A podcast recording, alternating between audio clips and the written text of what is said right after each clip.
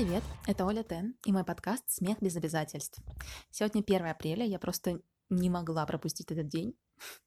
Не потому что я какая-то дурочка, а потому что... Хотя ладно, кого я обманываю, возможно, отчасти из-за этого. Но все таки самое главное — это то, что сегодня отмечается Всемирный день смеха, с чем я вас и поздравляю всех, кто собрался сегодня послушать мой подкаст. Это прекрасный повод для того, чтобы посмеяться, пошутить над кем-нибудь. Как шутили, опять же, в Древнем Риме, потому что праздник все-таки оттуда идет, как и многие другие праздники, которые мы отмечаем. Собственно, таким образом в Древнем Риме, а потом мы по всей Европе провожали зиму. Я думаю, что да, действительно, пора сказать зиме уже «давай, до свидания» и спокойно шагать навстречу весне. Сегодня поговорим, конечно, с вами не о дураках и не о шутках про белую спину, было бы слишком очевидно. Сегодня поговорим с вами про кое-что другое, что тоже связано со смехом напрямую. Это закадровый смех. Я думаю, что все вы с ним сталкивались и не раз. Его часто используют за рубежом, его стали использовать также часто и у нас. Поэтому такой инструмент, который в какой-то степени нас одурачивает и с точки зрения одних исследователей является полезным приемом, с точки зрения других является абсолютным убийцей. О боже, у меня кот мяукнул, я прости, прошу прощения, не знаю, было ли это слышно. А, в общем, иногда закадровый смех может являться и убийцей шуток, некоторые исследователи так считают. Давайте тогда с вами об этом сейчас поговорим, а я пока выпущу кота. Поехали.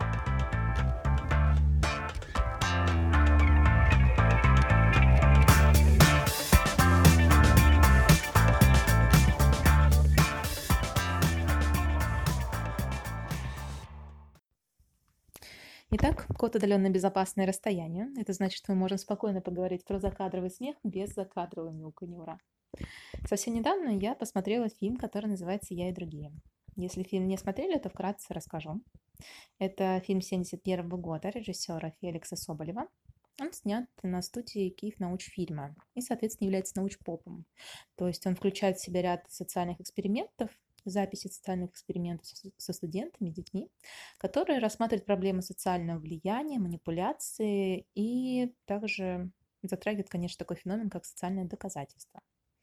Это значит, что рассматривается феномен, когда человек делает выводы какие-то или когда он попадает в такую, а, так скажем, петлю, не может определиться, как именно ему действовать в той или иной ситуации, и предпочитает вместо того, чтобы следовать своему конкретному мнению или своим конкретным исследованиям, пытаться провести свое собственное исследование, опирается на опыт или на мнение других людей. Как раз был такой интересный опыт. Возьму опыт среди а, студентов, чтобы он был более наглядный. Собственно, сажалось 10 человек. 9 из них были вместе с экспериментатором, то есть они были, так скажем, подсадными утками, и один был как раз испытуемым. А, э, суть заключалась в следующем. Сначала перед испытуемым вешалось пять фотографий разных людей, абсолютно разных. А, но цель была такая, чтобы девять человек уговорили этого одного человека в том, что на двух фотографиях из этих пяти изображен один и тот же человек. Просто, например, в разное время, там через день, через два, или в другой одежде, по другим ракурсам и так далее. А, собственно, здесь и показывалась как раз вся прелесть э, этого социального влияния. Кого-то действительно а, могли убедить в том, что на разных фотографиях находятся два одинаковых человека. Находили вообще э, абсолютно какие-то нелепые сходства. Это количество морщин, там, например, между на переносице, форма носа вроде бы похожая, там, длина мочки уха, родинка и так далее. Хотя на самом деле человек видел в том, что отличаются очень сильно, например, эти люди. Он под э, влиянием мнения другого человека, под, влия... под влиянием мнения группы, если быть точнее, свое мнение также изменял, и ему было легче сказать то, что да, действительно, на двух фотографиях с пяти есть один и тот же человек, хотя на самом деле там этого человека не было. И продолжением этого эксперимента было то, что э, перед человеком сначала ставились э, две одинаковые фигуры, это две белые пирамидки. И затем эти белые пирамидки убирались, и ставилась одна белая, одна черная. Но те, кто были подсадными утками, они говорили и в первом, и втором случае, что обе пирамидки белые. Естественно, если до этого человек не сломался, то в таком случае он во второй раз говорил, что пирамидка белая и черная. Если все-таки сломался, иногда даже говорил, что обе белые, хотя видел перед собой, что это пирамидки разных цветов. Так вот, как раз э, такое социальное влияние и влияние на мнение человека таким образом, групповое влияние, оно лежит в основе закадрового смеха, как бы странно это ни звучало.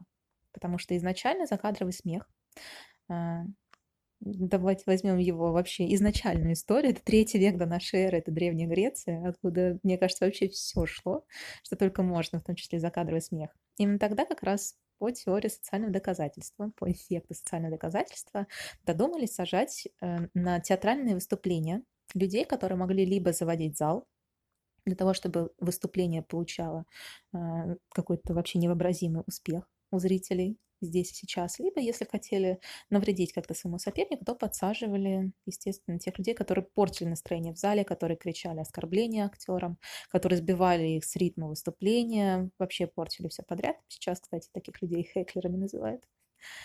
А, и, соответственно, оттуда и тянутся корни закадрового смеха. В 17 веке эти люди подсадные получили даже свое собственное название – клакеры – потому что э, было такое, я думаю, что до сих пор есть такое слово «клак» французское, которое а, обозначает хлопок или аплодисменты. Соответственно, эти люди должны были в назначенное время хлопать, кричать «Браво!» и как-то поднимать э, в бой своих соседей, которые тоже должны были закричать «Браво!» и так далее, которые должны были э, премьеру например, балет или премьеру какого-то музыкального выступления сделать просто вау, так скажем. Э, как неудивительно, эта профессия, оказывается, сохранилась до наших дней. Я знаю, что в Большом театре есть э, группа клакеров или клака, которая действительно может срывать какие-то выступления точно так же, свистеть, никак не реагировать или какой-то шум поднимать во время неугодных спектакле или наоборот э, просто какие-то невообразимые овации давать, когда хочется сделать спектакль громким и популярным. Но суть не в этом. Суть в том, что социальное доказательство э, здесь э, работает так, что люди слышат, что кто-то хлопает, что кто-то кричит. И вместо того, чтобы, например, как-то задумываться, как-то проявлять свое мнение, некоторые люди действительно ведутся на мнение большинства или на мнение вот этих клакеров и тоже начинают хлопать, тоже начинают разогреваться таким образом и быть более лояльными к выступающим. Кстати, я на своем веку тоже повстречала таких клакеров, но, конечно, не в Большом театре. Туда мне пока не удалось добраться. Но когда я училась в универе, если выступление наше выпадало на какие-то первые позиции, то есть если мы выступали первыми в день определенной студенческой весны или в день капустника, то в таком случае естественно, ты попадаешь на холодную аудиторию.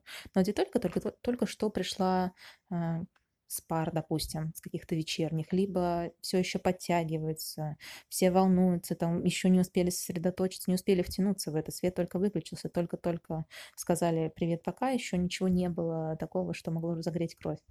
Так вот, клокеры были и у нас. Их было очень легко различить, потому что в тишине просто, например, шутка, которую ты думал, что зайдет, написал ее, да, а, или ты думал, что она произведет какой-то фурор, на этих местах обычно люди смеялись. Те, кто знал, а, что за шутка будет здесь и сейчас. Как правило, другие не очень смеялись этот момент, поэтому чувствовалось как раз это клокерство. Если говорить о закадровом смехе, уже более современном его понятии, то оно появляется впервые в 1949 году благодаря э, деятельности Чар... Чарльза Дугласа, если я правильно его имя произношу. Это человек, который создал машину смеха. Машина смеха – это такая машина, что-то вроде печатной машинки, на которой было несколько кнопок. На этих кнопках были сделаны записи разных видов смеха либо где-то прям очень громкий смех, раскатистый. Естественно, смех толпы, который мы привыкли слышать в ситкомах или каких-то комедийных программах. Либо очень редкий смешок, могли быть неутихающие овации, могли быть, могла быть вообще полная практически тишина и так далее. Собственно, тогда, когда эта машина была создана, она стала использоваться в радиопередачах или в телевизионных передачах, потому что для людей так, мне кажется, было привычнее. Если раньше люди ходили в театры, и часть из них продолжала ходить в театры или на какие-то подобные выступления, то там хотя бы, опять же, социальное доказательство могло им дать понять, где нужно смеяться, э, что было смешное и так далее.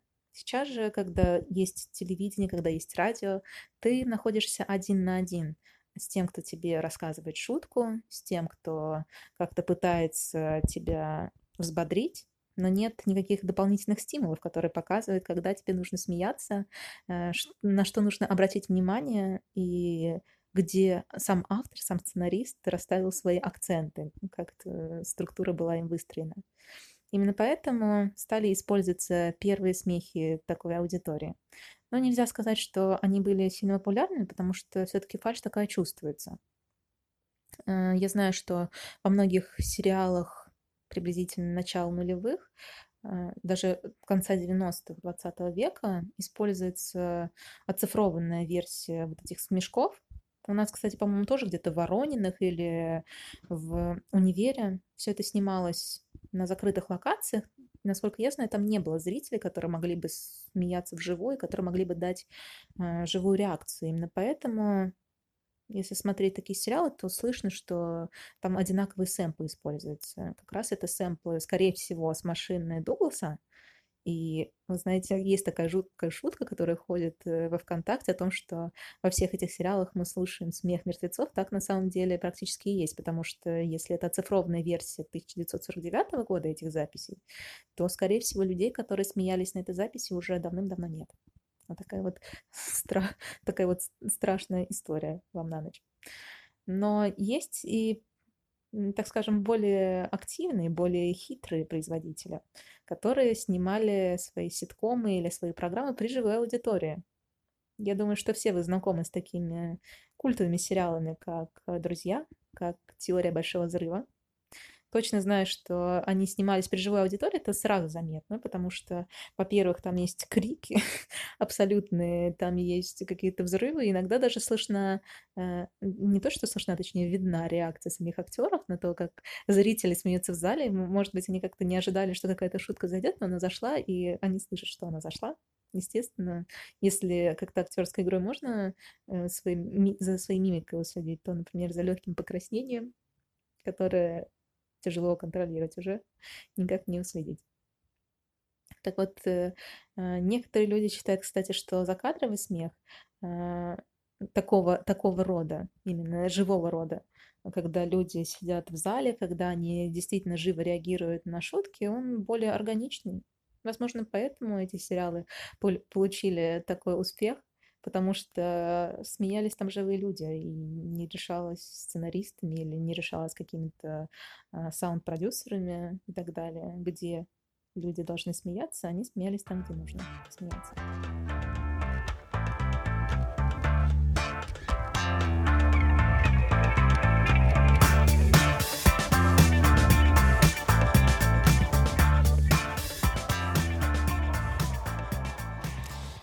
Вы знаете, мне кажется, сам по себе прием закадрового смеха достаточно безобидным.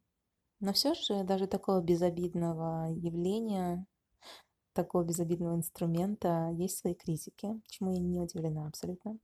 Если верить Википедии, чему же еще, где еще могла найти такую информацию, одним из главных критиков, по крайней мере, на постсоветском пространстве закадрового смеха является Виктор Левченко. Это преподаватель Одесского национального университета имени Мечникова.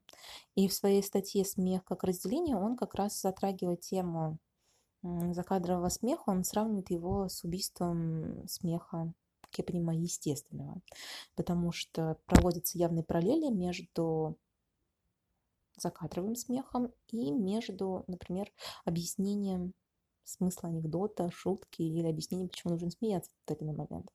Я здесь с Виктором частично согласна. Кое в чем не согласна, я расскажу об этом немного позже. А, я согласна с тем, что действительно смех может э, закадрово действовать как в некоторых случаях убийца смеха, потому что не все шутки в ситкомах являются удачными. Давайте не будем здесь спорить. Я думаю, что все здесь будут согласны, что не все закадровые смешки совпадают с нашими э, выигрышными шутками. Чаще, по моим ощущениям, мне кажется, где-то 30 на 70 в тех сериалах, которые я смотрела раньше. По крайней мере, это «Универ», это «Папины дочки» или, я не знаю, что вот что-то такое, «Воронины» какие-нибудь. 70% закадрового смеха за какими-то плоскими вообще беззубыми шутками, достаточно простыми, бытовыми или какими-то очень, так скажем, ну, плоскими, да, это самое лучшее слово, мне кажется, здесь будет. А, и 40% или 30% где-то остается на шутки, которые действительно тебе заходят. Мне кажется, сам по себе успех э, сериала можно оценивать по шуткам, которые заходят и которые совпадают вместе за кадровым смехом. А, но речь сейчас даже немного не об этом, а о том, что действительно, если шутка не совпадает э, с закадровым смехом, если восприятие шутки не совпадает с закадровым смехом, то этот смех может вызвать только какое-то отвращение, отторжение, может э, даже какое-то недоумение вызвать, потому что ты не понимаешь, что здесь смешно, и не понимаешь вообще, зачем, если это не смешно, если создатели считают это смешным, что ты делаешь, теряешь свое время, зачем здесь. Это непонятно. Э, и, наверное, одна из последних мыслей в этом подкасте. Мне кажется, что сам по себе закадровый смех – это переходный период. Точнее, инструмент, который используется временно достаточно, причем на протяжении короткого времени. Ему был отведен короткий срок и такая миссия, чтобы безболезненно перейти от э, выступлений массовых, от посещения массовых мероприятий лично, от э, посещения именно комедийных каких-то мероприятий, выступлений лично, к телевизионным к телевизионным комедийным ситуациям, к телевизионным фильмам, к сериалам и так далее он сделает переход очень плавным, потому что э, сначала человек э, находился, мне кажется, в шоке от того, что он может, э, не находясь рядом с людьми, слышать на расстоянии что-то. Естественно, здесь по привычке должно было быть социальное одобрение, и здесь, естественно, закадровый смех помогал восприять эти радиопередачи или телевизионные передачи. Но со временем все больше и больше комедий стало появляться уже без каких-либо звуковых триггеров, без звуковых стимуляторов, которые могли бы тебе указать на смех. Мы можем проследить даже эту эволюцию, например, еще в 70-х, 60-х годах. Ну, даже возьмем, наверное, конец 60-х, когда были популярными комедии Гайдая, те же самые операции Там использовались очень часто такие приемы звукоподражания скорее, да, когда, если помните, были какие-то гипертрофированные звуки скрипящей двери или звуки шагов какие-то а, не совсем естественные, больше было похоже на то, что люди идут по каким-то резиновым уточкам или то, что, я не знаю, когда они в ушах у себя ковыряются, какой-то там скрип неестественный происходит.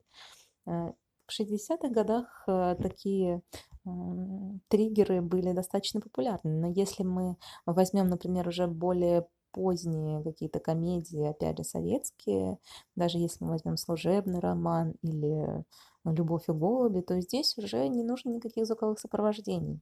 Здесь уже нам достаточно того, что мы видим на экране, что э, есть какая-то работа комедийных актеров и так далее.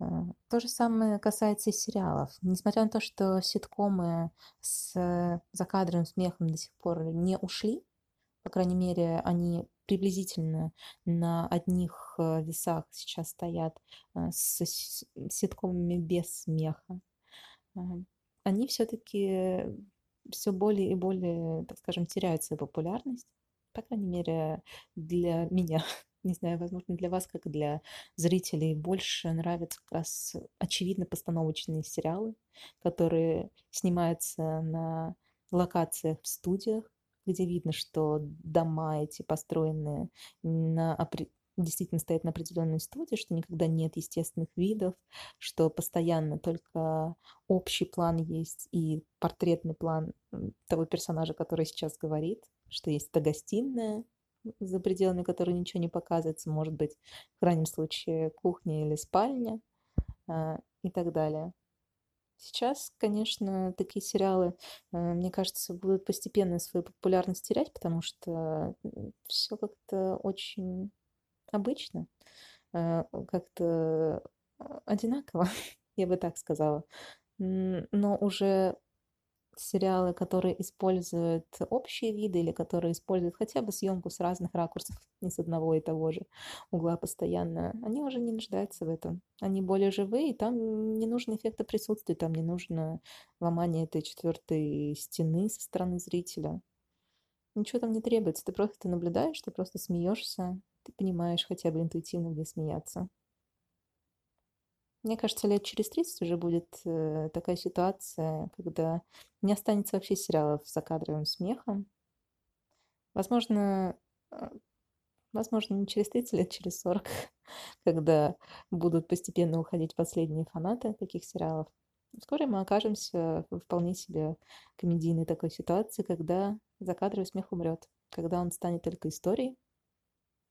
Для кого-то не очень приятной историей, но все же история, которая помогла нам а, свыкнуться с плоским экраном, с отсутствием людей вокруг, которые могут смеяться. И вот еще такое наблюдение. Я знаю точно один жанр, где не будут вырезаться ни за что, никогда закадровый смех. Возможно, потому что он не совсем закадровый. Это, конечно же, съемки а, комедийных каких-то передач, что-то вроде вечернего Урганта, или стендапов тех же самых, каких-то комедийных шоу, которые выходят в интернете, по телевизору, выступлений уральских пельменей или, не знаю, КВН. Здесь смех точно никогда не уйдет. Я в этом уверена, потому что, я не знаю, мне лично тяжело себе представить, чтобы э, такие э, жанры начинали себя таким образом обрезать. Если в телевидении это понятно, что э, четвертая стена явно не везде Э, точнее, четвертая стена кое-где нужна в сохраненном виде, что не нужны эффекты присутствия э, в съемках таких комедийных э, форматов. Эффект присутствия – это один из самых важных показателей смеха. Поэтому, ну, хотя бы останется в записях стендапа Усовича, Долгополова, Квашонкина, не знаю, кто еще выступает, а, Стаса Старовойтова, Фила Воронина и т.д. и т.п. Ну, может, оно и к лучшему. Потому что, опять же, как говорится, хорошего понемножку.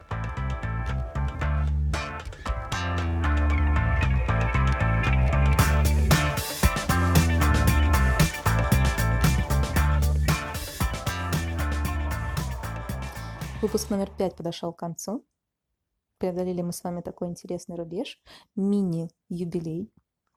Э, я рада, что вы все еще остаетесь со мной. И вообще, кстати, если говорить о рубеже, я вижу, что время-то далеко за полночь, уже далеко не 1 апреля, а 2. Вот это я с вами засиделась, ребята.